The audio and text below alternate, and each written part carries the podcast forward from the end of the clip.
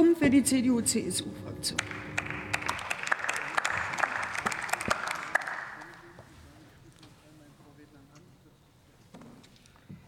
Sehr geehrte Frau Präsidentin, meine sehr geehrten Damen und Herren, liebe Kolleginnen und Kollegen! Ich musste letzte Woche ja schon ein bisschen schmunzeln, als ich die Pressemitteilung der Ampel zur Einigung zum Verbandsklagengesetz gelesen habe. Meilenstein für den Verbraucherschutz, Gamechanger für die Justiz, großer Schritt für mehr Gerechtigkeit. Ganz schön dick aufgetragen. Und wenn man in das Gesetz blickt, dann merkt man ziemlich schnell, Anspruch und Wirklichkeit klaffen bei der Ampel mal wieder meilenweit auseinander. Aber fangen wir an der Stelle einfach mal mit etwas Erfreulichem an. Endlich bekommen die Verbraucher mit der Abhilfeklage ein neues Instrument an die Hand, mit dem sie ihre Rechte künftig gemeinsam und unmittelbar durchsetzen können. Lange haben Sie darauf gewartet, zu lange. Die Umsetzungsfrist für die Verbandsklagenrichtlinie ist bereits im letzten Dezember abgelaufen. Auch die Anwendungsfrist ist inzwischen verstrichen. Und die Verbraucher müssen immer noch warten. Erst im Herbst wird das Gesetz in Kraft treten, weil die Ampel in den letzten Wochen reihenweise ihre eigenen Zeitpläne über Bord geworfen hat und das Gesetz nicht mehr vor der Sommerpause in den Bundesrat bekommt. Die Uhr für ein weiteres Vertragsverletzungsverfahren tickt damit unaufhörlich. Kein Einzelfall. Das zeigt ein Blick in den Entwurf für den Bundeshaushalt 2024. 35 Millionen Euro veranschlagt das Bundesministerium der Justiz dort für Strafzahlungen an die Europäische Union. Ein Verfassungsministerium, das den Rechtsbruch in seinem Haushalt einpreist. Bemerkenswert.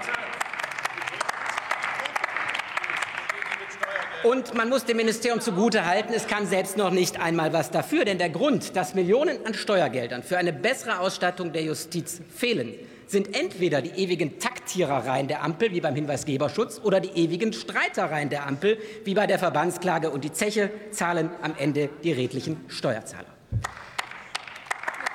Aber Kommen wir zurück zu etwas Erfreulichen. Die Änderungsanträge der Ampel zum Verbandsklagengesetz enthalten einige gute Ansätze. Der Kollege Lieb hat einige eben genannt. Der Kreis der kleinen Unternehmen, die Verbrauchern gleichgestellt werden, wird auf ein gesundes Maß reduziert. Die Finanzierung von Verbandsklagen wird stärker reguliert und die Anforderungen an die Gleichartigkeit der betroffenen Ansprüche werden an die Lebenswirklichkeit angepasst. Gut so und gut, dass die FDP-Fraktion sich hier gegen ihre Koalitionspartner durchgesetzt hat. Diesen erfreulichen Änderungen stehen aber auch einige unerfreuliche gegenüber. Erstens wird der Streitwertdeckel weiter abgesenkt. Aus ursprünglich 500.000 sind erst 410.000 und jetzt 300.000 geworden. Mit Logik hat dieser Koalitionsbasar ehrlicherweise nichts mehr zu tun und mit einer fairen Verteilung des Kostenrisikos zwischen Verbraucherschutzverbänden und Unternehmen auf der anderen Seite auch nicht. Zweitens wird der Zeitpunkt, zu dem sich die Verbraucher einer Verbandsklage anschließen können, noch weiter nach hinten geschoben. Aus dem bewährten Tag vor dem ersten Termin sind erst zwei Monate nach dem ersten Termin und jetzt schließlich drei Wochen nach Schluss der mündlichen Verhandlung geworden. Die erste Instanz wird damit zu einer reinen Durchlaufinstanz. Bis zum Ende des Verfahrens wissen Parteien und Gericht nicht abschließend, wer mit wem worüber streitet. Der Anreiz für einen Vergleich ist in der Instanz gleich null. Ein Vergleich und ein Urteil ist bis zu diesem Zeitpunkt auch gar nicht möglich. Das wird die Verfahren unnötig in die Länge ziehen. Das erkennt übrigens auch die Bundesregierung. In der Gegenäußerung zur Stellungnahme des Bundesrats lehnt sie den jetzt vorgesehenen späteren Zeitpunkt für die Anmeldung der Verbraucher klar und deutlich ab. Die bisherige Regelung, schreibt sie, stelle einen sachgerechten Ausgleich zwischen Verbraucher- und Unternehmerinteressen dar. Erst durch die Anmeldung wüssten Gericht und Parteien, welche Einzelansprüche der Klage zugrunde liegen. Dies diene der Rechtsklarheit und einem gerichtlichen Vergleich.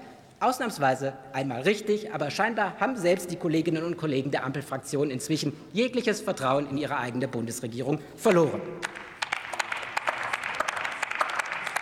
Und schließlich bleiben auch die grundsätzlichen Schwächen dieses Gesetzes bestehen. Es enthält keinerlei Anreize für einen rechtsschutzversicherten Kläger und auch für seinen Anwalt auf eine Individualklage zu verzichten und sich stattdessen einer Verbandsklage anzuschließen. Es hat kein Potenzial, unsere Gerichte zu entlasten. Im besten Fall werden Verbraucher damit künftig mehr Ansprüche geltend machen als bisher. Gut so, aber das bedeutet nicht weniger Arbeit, sondern mehr Arbeit für unsere Gerichte. Und das Gesetz gibt auch wieder einmal keine Antwort auf die Hilferufe der Justiz in Sachen Massenverfahren. Nach zwei Jahren fällt Ihnen einzig und allein eine geradezu mickrige Ergänzung der Möglichkeit ein, ein Verfahren im Fall eines verwertbaren Sachverständigengutachtens in einem Parallelverfahren auszusetzen. Sonst nichts.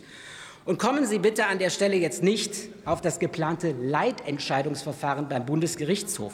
Das ist ein von vornherein untauglicher Versuch, Massenverfahren besser zu bewältigen oder wie es der Deutsche Richterbund geschrieben hat, ich zitiere, das Leitentscheidungsverfahren lässt Probleme von Massenverfahren ungelöst und ist nicht geeignet, um die Zivilgerichte spürbar zu entlasten. Nein, im Gegenteil, es lässt unsere Gerichte weiter im Regen stehen und ihre Hilferufe ungehört verhallen. Fazit. Das Verbandsklagengesetz wird dem eigenen Anspruch und schon gar nicht den großspürigen Ankündigungen der Ampel gerecht. Es ist, es ist eine vertane Chance für einen besseren Rechtsschutz für Verbraucher und für eine wirksame Entlastung unserer Justiz. Und deswegen werden wir dieses Gesetz heute ablehnen.